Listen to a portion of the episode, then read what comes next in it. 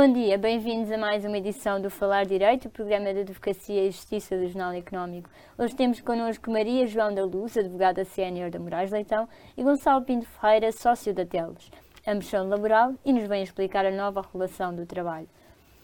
Muito obrigada pelo convite, por aceitar o nosso convite. Um, o direito laboral está em, em altas, pelo menos na, nas manchetes internacionais, a propósito do tão aclamado direito a desligar. Uh, em que consiste então este direito a desligar? De facto, os patrões vão uh, deixar de poder contactar fora de horas? Quais são as situações, exceção à regra? Antes de mais, agradecer a, o convite, a oportunidade, cumprimentar a minha colega Maria João Olá, e dizer que é um prazer estar, estar aqui. Bem, eu diria que, se calhar, por, para enquadrar a discussão e o tema, de facto, estamos todos à espera da publicação da, do diploma que traz algumas alterações e que está muito focado no teletrabalho. Admito que não haverá grande alteração face à, à proposta e, à, e à, ao documento que foi uh, sujeito a, votação. E, e se me permitem um comentário, digamos, geral de enquadramento, era um diploma muito aguardado, mas que nos deixou, uh, se calhar, com mais problemas novos e com alguns dos problemas antigos por resolver. O tema do direito a desligar, que na verdade não é bem um direito a desligar, é mais um dever de abstenção de contacto. Isto faz, parece uma, uma nuance semântica, mas não é, não é só. Não é só o trabalhador que tem esse direito, é a empresa que passou a ter o dever, que já existia antes, vamos ser muito claros, mas que está hoje eh, de forma mais clara na, Uh, expressa na, digamos, na legislação que se pretende implementar e, e, que basicamente tem que ver com isto. A partir da na hora, no horário de descanso, eu não posso, eu, empregador, não posso contactar o trabalhador. E isto gera logo várias, várias dúvidas. É evidente que percebemos um bocadinho o princípio ponto de partida disto. Uh, todos nós falamos no dia a dia do que é que tem sido, digamos, a, a loucura do trabalho, sobretudo depois da pandemia, em que não havia nem hora, nem começo, nem hora de começo, nem hora de fim. Uh, e, portanto, toda a hora era hora de trabalho. E, portanto, o princípio percebe-se e o ponto de partida percebe-se.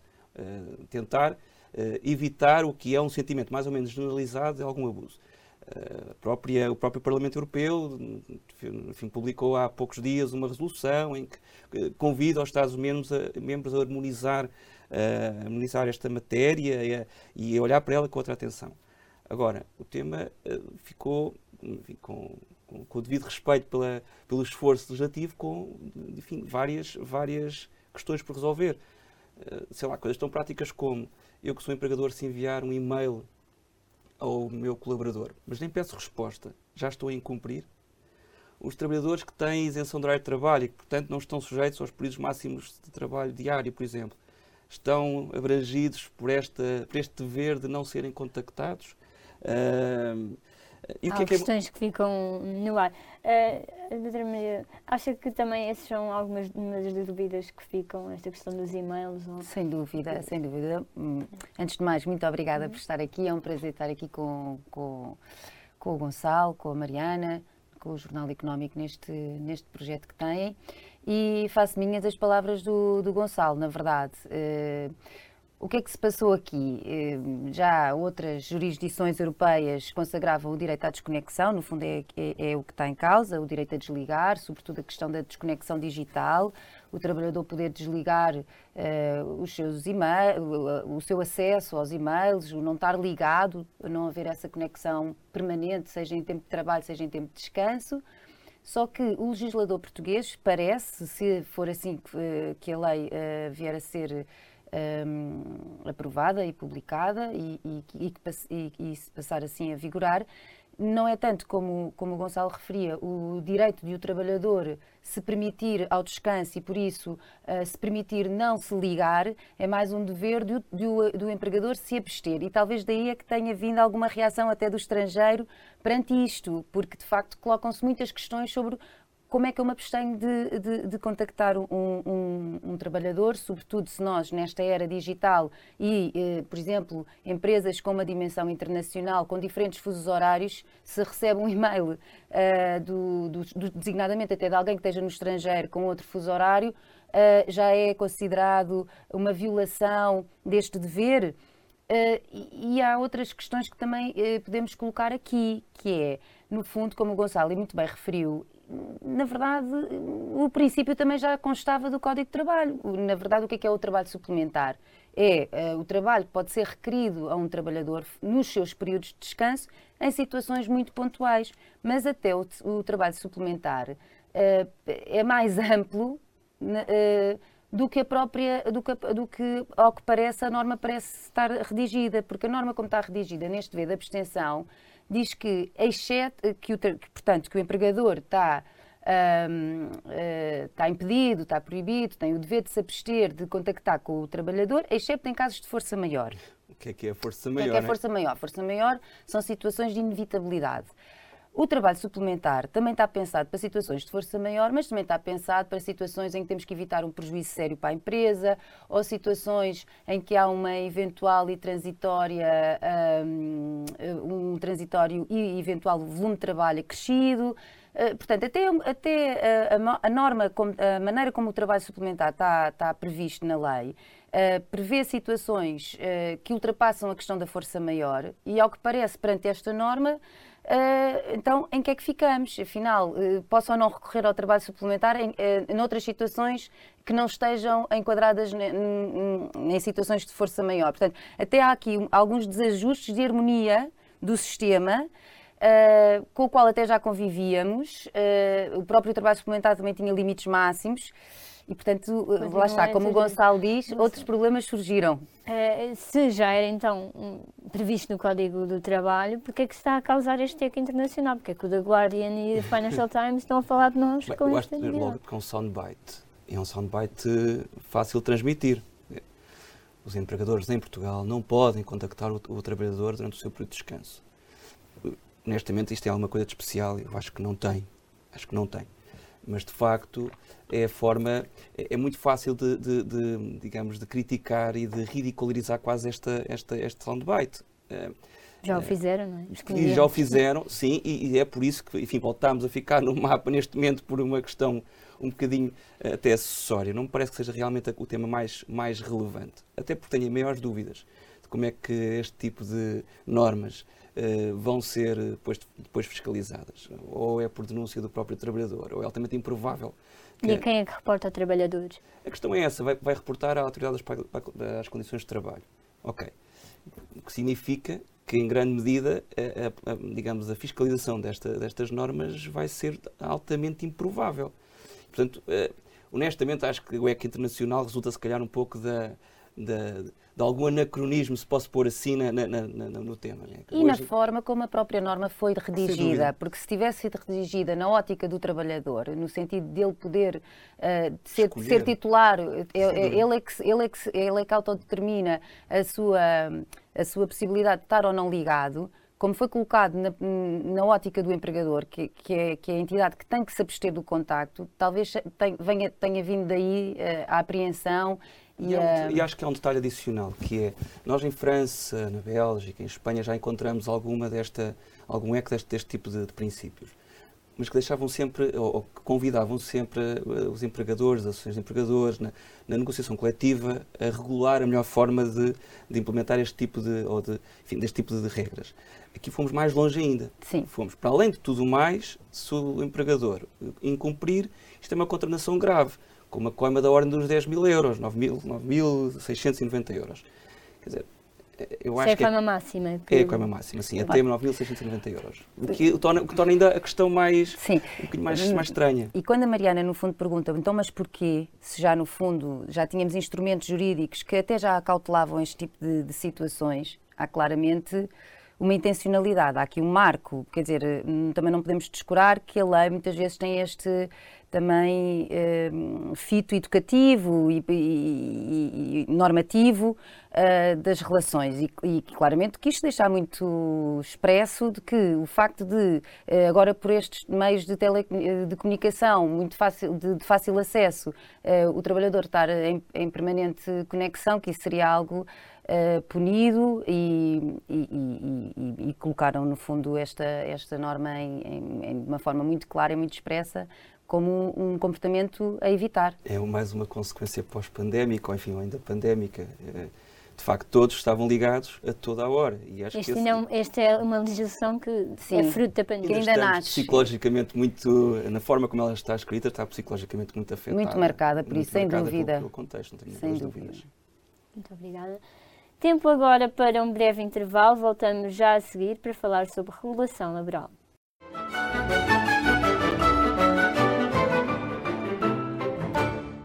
Regressamos à emissão com os advogados de Direito Laboral Maria João da Luz, da Moraes Leitão, e Gonçalo Pinto Ferreira, da Teles. Uh, falamos sobre o direito a desligar nesta primeira parte. Um, estes temas ganharam claramente relevância com a pandemia, como estávamos a perceber, mas passaram 20 meses desde o primeiro confinamento. O que é que levou então a este acelerar uh, do processo legislativo, a iminente uh, dissolução do Parlamento, a explicar aqui? Eu, eu, sou um especialista de direito, não sou comentador político, mas em qualquer caso, eu acho que é uma evidência. esta legislação, e a Maria João certamente terá a mesma experiência que, que nós temos, todos os dias nos perguntavam como é que é o teletrabalho, como é que vai, claro. como é que vai ser, como é que podemos regulá-lo. Aliás, aqui num parêntese, eu acho que uma das, eh, uma, enfim, das insuficiências, insuficiências deste diploma foi não ter olhado para regimes mais híbridos, para olhar para a flexibilidade no trabalho e não, uh, enfim, manter neste espartilho muito fechado o teletrabalho, muito firme, muito fixado, um acordo muito escrito, tudo muito determinado porque a tendência mostra que as empresas cada vez mais querem ter regimes de flexibilidade, os trabalhadores ficam três dias em casa, mas escolhem os dias quando querem, e, depois, e, e a legislação claramente não trouxe uma resposta para, essa, para, essa, para essas necessidades e para essa realidade atual. Agora, eh, andávamos há muitos meses uh, uh, nestas discussões, com muita, muitas intervenções de, de, das associações patronais aos sindicatos, eu acho que é evidente, pelo menos para mim, que sou um espectador, uh, que há aqui, houve aqui um acelerar do processo para não deixar cair o diploma com a dissolução do Parlamento. Também teve esta experiência das empresas perguntarem como é que vai, quando é que isto vai ser regulado? Sem dúvida. A nossa experiência é exatamente a mesma uh, da, da relatada pelo Gonçalo. Ou seja, a partir do momento em que as empresas começaram lentamente a voltar ao trabalho presencial, mas também muitas a quererem manter aquilo que tinha sido a experiência do trabalho remoto com bons resultados para a empresa, até mesmo para os trabalhadores, um, tinham muita vontade de perceber se continuavam a cumprir a lei e se podiam ser livres na determinação das suas próprias regras, se tinham essa possibilidade. Um, e, como é óbvio, estávamos aqui perante na verdade, não era que houvesse um vazio legal, porque o teletrabalho já estava previsto no Código de Trabalho. Eu acho que havia a expectativa e até uma certa esperança de que aquilo que viesse a ser regulado, face à experiência durante a, a, a pandemia, eh, que viesse um, um, regime bastante mais flexível, portanto, que, que devolvesse às empresas e aos trabalhadores um, alguma liberdade na fixação dos termos, até por regulamento interno, ser algo que não dependesse do acordo escrito, como acaba por resultar do projeto de lei, portanto, se Uh, uh, se o trabalhador uh, e a empresa e o, e o, empregador decidirem manter a sua relação em regime de teletrabalho, a lei, nos termos em que estava e nos termos que passará a estar ainda, será por acordo escrito, acordo individual, com uma série de elementos obrigatórios que devem constar desse acordo. Portanto, logo aí é, logo, é, é um aspecto que, a meu ver, e, e, e também daquilo que me tem vindo a ser trazido pelas empresas, é algo que não estavam minimamente à espera e que até desaprovam, porque a nível burocrático uh, traz, muito, tra traz muito impacto, até à própria organização, e não estavam à espera, porque da mesma maneira que durante a pandemia, por ato legislativo, foi possível as empresas continuarem a, sua, uh, continuarem a elaborar e continuarem a manter a sua organização produtiva, uh, emanando orientações gerais e, casuisticamente, ir organizando com os trabalhadores como é que esse trabalho se gerava, um, eu, eu, tenho essa, eu tenho essa experiência, pelo menos é aquilo que me é trazido, havia um bocadinho essa expectativa de que o regime ia ser flexibilizado. E aquilo que me parece e que nos parece da leitura do projeto de lei, houve certos aspectos que vieram a ser clarificados, não são propriamente novidades, mas outros em que o regime até se tornou bastante, até, bastante mais complexo, precisamente porque se procurou estipular muitas coisas que o anterior, uh, nos, termos, nos termos em que estava até agora, e está ainda, porque ainda não foi uh, promulgada a lei e publicada, não, não, nem sequer havia, não, nem sequer estava regulada e, portanto, deixava-se às partes. E agora nem isso é, é possível. Esse é um dado muito importante, porque como a lei anterior eh, eh, estava muito, era pensada para uma realidade muito diferente daquela que estávamos a viver, eu acho que havia uma certa flexibilidade uh, aceite por todos face às circunstâncias que estavam a ser vividas, que com esta nova lei uh, vão acabar. Dou-lhe um exemplo muito prático. Exato. Um eu também ia dar um exemplo, mas eu... Por exemplo, o tema da flexibilidade e este modelo que as empresas querem implementar de, três dias por semana e presencial. E sem haver pré-definição dos dias. Está a criar um novo problema, que é as companhias de seguros, face a esta nova redação, dizem assim, bom, eu só vou cobrir o risco se eu souber antecipadamente quais é que são os dias em que o trabalhador vai de facto estar em casa. E até percebo a lógica, porque se uh, isto pode abrir aqui espaço para tudo a partir de hoje ter acidente de trabalho, porque eu como não digo em que dias é que estou a trabalhar em casa, uh, o meu azar de bater com a perna na perna da cama passa a ser logo um acidente de trabalho, porque por acaso nesse dia eu então decido ficar a trabalhar. Onde é que eu quero chegar? É que o diploma, ao ter, ao ter continuado a, a ser muito rígido, não deu espaço para, como dizia a Maria João muito bem, eh, para as partes eh, eh, implementarem e criarem uma, um, digamos, um campo de flexibilidade. E, portanto, ficámos, se calhar, pior do que estávamos é. neste contexto. E, e outro exemplo personificação de em relação lá está uma empresa que quer ficar três dias outra que quer ficar dois em teletrabalho e não há essa abertura a isso. Peço desculpa Mariana mas só acrescentando aqui um exemplo por exemplo nos termos em que o Código de Trabalho está regulado atualmente portanto sem esta alteração não, não, não dispunha Uh, como agora parece dispor, que se um trabalhador em teletrabalho tiver que estar numa, numa reunião presencial, uh, terá que ser avisado com pelo menos 24 horas de antecedência. Ora, o que é que isto vai significar? Significa que, se for avisado com menos tempo, um trabalhador poderá recusar-se. Da experiência que tenho, eventualmente, e, e penso que o Gonçalo partilhará o mesmo, os tempos não se compadecem muitas vezes com reuniões marcadas com 24 horas de antecedência. Há um cliente que telefona, que pede uma reunião de emergência, o trabalhador está em teletrabalho, não posso dizer uh, tens disponibilidade para aparecer, ou, ou até gerir com o cliente, olha, mas eu só posso ter essa reunião presencial como requer daqui a 48 horas, porque primeiro tenho que notificar o meu trabalhador com 24.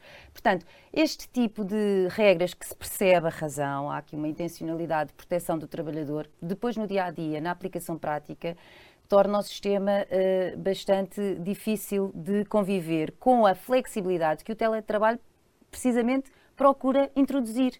E, e, este, e esta gestão, uh, muitas vezes por parte até do empregador, não vai ser fácil. Como também não vai ser fácil, por exemplo, uma regra que também, de acordo com o projeto de lei, consta, a da, a da irreversibilidade, a da reversibilidade do regime do, do teletrabalho. Portanto, isto também já constava do, da, da, anterior, da anterior e atual, continuo a referir, porque ainda não foi publicado, mas é do Código do Trabalho. Só qual é aqui a questão? Porque, de acordo com o projeto de lei, portanto, isto ainda poderá alterar, não há a distinção entre quem prestava trabalho presencial e passou a, a teletrabalho, mas também quem foi contratado ab início em teletrabalho. Ora, então, o que é que a lei, no fundo, o projeto de lei nos vem trazer? Que a qualquer momento o trabalhador, claro, respeitando avisos prévios, pode dizer para mim o teletrabalho terminou e, de acordo com, com a lei, terá direito a passar a trabalhar em regime presencial. Ora, eu, empregador, que contratei uma pessoa ab início por ser uh, trabalhador em teletrabalho, porque até já nem tenho instalações para ter as pessoas, se eu não consigo ter margem para, para, para, combinar com elas o que é que acontecerá se a pessoa não quiser estar mais em teletrabalho, se me obriga, de acordo com a lei, a arranjar um espaço físico para a pessoa estar presencialmente numas instalações que eu eventualmente até nem as tenho, Lá está, é como o Gonçalo Eu acho que nós por aí vamos discutir bastante. Vamos, porque, vamos porque... ter, vamos ter Qual aqui é algumas solução, Não, então? pois é que eh, a Maria João tocou em dois pontos que para mim são muito, muitíssimo importantes. Ponto um, é, um, é uma questão de princípio. A lei continua a estar pensada para, para os cenários em que de facto as empresas continuam a ter instalações. E a verdade é que o, a realidade vai demonstrando que cada vez mais, e não estamos a falar de pequenas empresas, estamos a falar de grandes multinacionais, estão, perceberam quer pela gestão de custo das, das, das instalações, quer para, pela, enfim, até pela própria necessidade e, e, vontade dos trabalhadores de trabalhar remotamente, que não precisam ter instalações. E, portanto, uma lei que está pensada e tem como ponto de partida que há sempre instalações, uh, digamos, Exatamente. atrás, tem logo um problema de aplicação prática. Eu acho que a lei tem um tema, é uma logo questão de semântica. Não está atual, não é? É logo, é, é, nasce já velha. É quase, é quase como o Jamie o Button, aquele, filme, não é? Dizer, de repente estamos já com uma, com uma. Mas é um bocadinho a sensação que as empresas têm. Sem dúvida, sem dúvida. Quando, quando depois percebem como é que foi. já esse tema. Tempo agora para um breve intervalo. Voltamos já a seguir.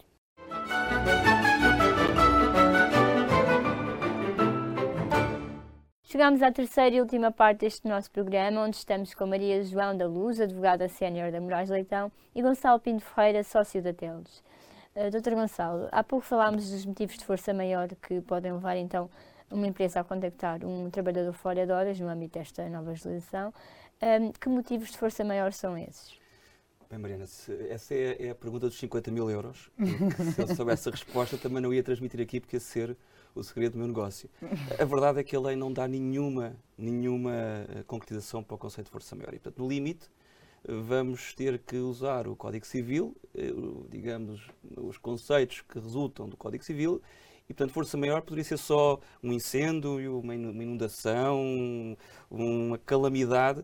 Ou seja, é altamente improvável que se consiga concretizar este, este, este conceito de força maior e até conhecendo um bocadinho a tendência dos nossos tribunais, uh, vejo como uh, provavelmente nada sendo mesmo uma questão de força maior e, portanto, é talvez um dos grandes problemas desta, deste, deste diploma, é que, que foi tão longe. Mas então só se houver um incêndio na empresa é que se liga? Bom, e se calhar nem aí, porque como a pessoa está a trabalhar em casa, não precisa de ser contactada, o incêndio é fora de casa e, portanto, se calhar nem esse caso é força maior para contactar o trabalhador. Portanto, seria muito difícil, como vê, uh, uh, concretizar o conceito de força maior, sem dúvida nenhuma. Outra questão que, que acabou por ficar legislada foi a questão das despesas. Exato. Que se houver um acréscimo para o teletrabalhador, da despesa da fatura ao final do mês, a empresa terá de cobrir e depois, para efeitos fiscais, será considerada um custo. Um, estamos a falar de aumentos da eletricidade, da luz, o que é que envolve aqui nestes gastos? Exatamente. Portanto, um, de acordo com aquilo que já estava regulado, a, parte, a questão do pagamento um, podia estar. Uh, na disponibilidade das partes, o empregador e o trabalhador, na celebração do acordo, podiam definir como é que tratavam a questão do pagamento. Agora ficou claro, de acordo com o projeto de lei, de que o, de que o pagamento caberá, sem dúvida, ao empregador. E caberá ao empregador pagar tudo o que seja relativo à aquisição de equipamentos e de instrumentos de trabalho para que o trabalhador possa desenvolver o seu trabalho em regime de teletrabalho, portanto, computadores, tablets, telemóveis, impressoras, o que for, para que possa desenvolver cabalmente as suas funções. E, por outro lado, também caberá ao um, ehm, empregador pagar o acréscimo de custos que o trabalhador uh, comprovadamente demonstrar que passou a, a incorrer pelo facto de passar a prestar trabalho em regime de teletrabalho. Uh, o Bloco de Esquerda, no seu projeto, uh, procurou também incluir uh, o pagamento de água e de climatização, portanto, tudo o que fosse acréscimos, um bocadinho na linha daquilo que já vem regulado no âmbito do trabalho ao domicílio, mas aquilo que parece ficar consagrado na lei será eletricidade e custos relativos à internet. é o que parece ser. Agora, Uh, o, que é que, o que é que também, uh, também surge e, e, questões vão surgir em torno disto? O que a lei diz é como é que se demonstra o acréscimo destes custos. Teremos que ir ao ano, ao mês homólogo do ano anterior uh, e compará-lo com aquele que será o custo uh, atual em regime de teletrabalho. E a questão... Seja, o teletrabalhador tem de ir buscar as faturas. Exatamente, portanto, começando a trabalhar agora em regime de teletrabalho, em, em, em, em outubro, novembro de 2021 um, tem que comparar essa fatura de novembro de 2021 com a de, novembro de 2020 e ver se efetivamente houve um acréscimo e demonstrar que esse acréscimo se deveu ao facto de ter passado a trabalhar em regime de teletrabalho. Como é demonstra isso? Só que há várias questões que se colocam. Então, e se o trabalhador tivesse já vindo de uma situação de teletrabalho em que, por causa dessa situação, também já tivesse a suportar uh, custos é acrescidos? Que é altamente provável. E que, é altamente né? provável. No ano passado, não é? Exatamente, como o Gonçalo diz e com razão, tivemos sem pandemia, a maior parte das, dos trabalhadores, até porque a lei assim o impunha, estava em regime de, de, de teletrabalho. Por outro lado, estamos a falar de trabalhadores que estarão no seu domicílio, eu posso estar em teletrabalho, mas se calhar a minha, a minha mulher, o meu marido, com quem seja, também estava ou em regime de teletrabalho, ou, quer dizer, é muito difícil. Os filhos. Os em, filhos em, em, em portanto, escola remota. isto também demonstra que vai, vai, vai, vai ser um pouco difícil a menos que sejam situações muito lineares, mas que não será o caso, vindo de onde vimos, uh, será muito difícil demonstrar e comprovar uh, estes acréscimos. É, como a Maria João dizia há pouco, só para. Qual é a alternativa, exatamente? Era, eh, mais uma vez, quis regular tanto exatamente. e tirar tanta capacidade às, às, partes de acordarem os melhores regimes que depois ficamos em, vamos encontrando vários becos sem, sem saída no caminho. E eu penso que se tivessem deixado às partes a capacidade de acordar, imagina até acordar valores eh, fixos mensais, um, que subsídio. um subsídio que acrescentariam uh, para a cobertura destas despesas. É que na prática, e depois, e repare, o tema das despesas foi provavelmente, juntamente com outra coisa espetacular, que foi o subsídio de refeição, durante a pandemia, foram aqueles temas que mais, mais, mais discussão deram, com uh, os especialistas a ter opiniões diferentes, uh, o governo a dizer uma coisa num dia, a dizer outra, outra no outro dia, e depois vêm, vêm as autoridades hum. tentar interpretar o que não era interpretável na altura. A verdade é que uh, podemos ter chegado a um, um, um, digamos, a um resultado final em que o trabalhador pode até receber, receber pouco mais do que zero. Porque eles já estavam quase todos em teletrabalho em outubro do ano passado, ou em setembro do ano passado. O acréscimo de, de, de, de despesas eh, não vai acontecer, porque eu estou a comparar dois, duas, duas realidades exatamente iguais. Iguais, iguais, neste caso iguais. Ou pior ainda, se eu for fizer um modelo de, de, flexibilidade em que o trabalhador está três dias em casa e dois dias na empresa, provavelmente até vai ter um decréscimo de, de, de despesas por comparação ao ano anterior. Exatamente, estava a pensar nessa, anterior, vertente, nessa vertente. na, prática, na prática foi, mais uma vez, muito barulho por nada, porque chegamos a um regime que é muito provável que ou não dê benefício aos trabalhadores ou então ser, ser, vai ser mais um tema para, claro. para conflito. E este diploma, de facto, é muito gerador de conflitos. E já que falamos de teletrabalho, esta no verão deixou de ser recomendado, passou de, obrigatório para recomendado, depois até quando demos o salto para o desconfinamento, a recomendação até foi levantada. Agora já se fala na imposição de novo da obrigatoriedade dessa hipótese. Acha que faz sentido uh, retomarmos estes assuntos?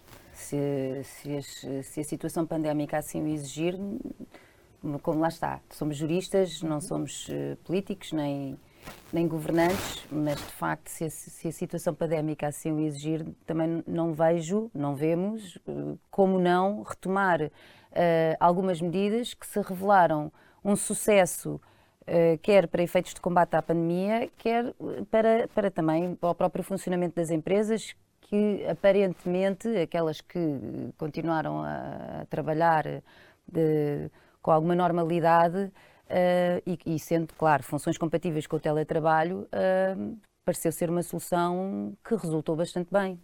Pois aqui a palavra, pois eu acho que aqui a palavra é equilíbrio. Uh, um pouco tentar perceber qual é que é a medida exata, digamos, da, da restrição face à necessidade sanitária. Eu, eu acho que a questão, aliás, coloca-se de outra forma, porque o teletrabalho, os nómadas digitais, o trabalho remoto, tudo isso veio para ficar. Eu acho que a, a pandemia, eh, nesta perspectiva, acelerou o processo de, de, de, de, digamos, de adaptação das empresas. E, portanto, eu acredito que mesmo que não seja por imposição, e essa é um pouco a realidade que vou vendo em grande parte dos clientes, é de facto... Mas vão acabar por adotar. Já estão a adotar, uhum. já estavam a adotar, muito mas, antes de ser obrigatório. Mas o Gonçalo agora tocou num aspecto fundamental, que também na ótica dos trabalhadores esta lei peca uh, por, peca nas suas expectativas, que é esta lei não está minimamente pensada nem construída para um nómada digital.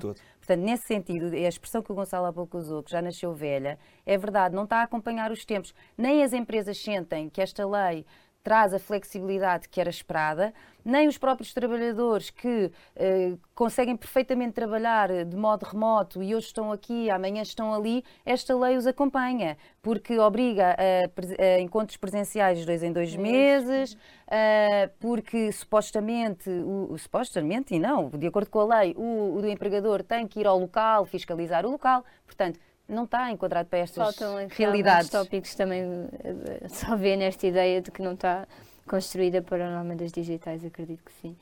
O Falar Direito regressa assim na próxima semana com mais temas e novos convidados. Até lá, continua a acompanhar diariamente e ao minuto as notícias nas nossas redes sociais e no site do Jornal Económico.